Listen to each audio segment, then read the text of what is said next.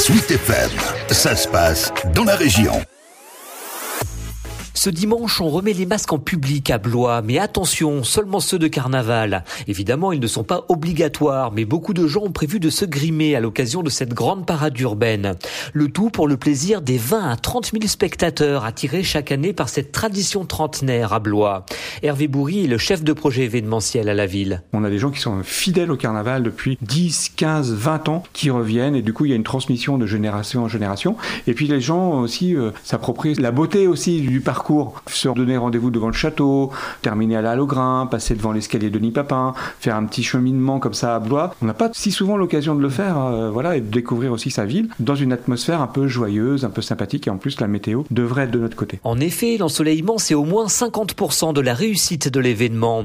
Et il faut aussi compter avec toutes ces personnes qui, depuis plusieurs semaines, s'impliquent dans l'organisation de ce carnaval, dont la compagnie blésoise des Cousus, qui va adapter à sa manière le thème de cette année, les femmes une troupe coordonnée par Charlotte Dutilleul. On va ouvrir euh, le carnaval de Blois cette année avec notre comparse euh, guérisseuse.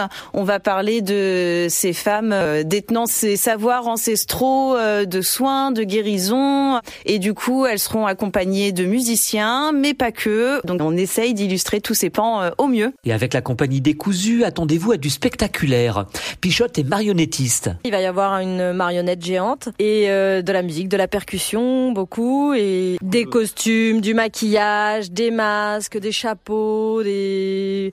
et une marionnette géante. Mais qu'est-ce donc que cette énigmatique marionnette? Que peut-on en dire à quelques heures de la dévoiler? Ouais, je sais pas, moi non plus, j'ai pas envie de tout dévoiler.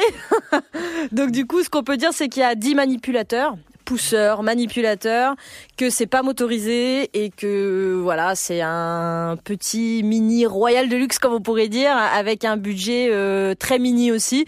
Donc du coup, euh, c'est chouette. On a fabriqué ça avec euh, beaucoup de gens qui sont venus nous aider, qui sont beaucoup de gens à la retraite, des mécaniciens. Enfin, c'est assez sympa. On s'est on s'est bien amusé à le, à le construire. Bref, une proposition artistique bien dans l'esprit que veut véhiculer le carnaval de Blois. Hervé Bourri. On aime bien les majorettes et les harmonies, mais on n'est pas du tout ça. On est sur une parade urbaine avec du théâtre de rue, des fanfares de rue. On utilise beaucoup la rue, on joue beaucoup avec la rue dans les propositions artistiques. Le carnaval de Blois s'élancera ce dimanche à 15h de la place du château.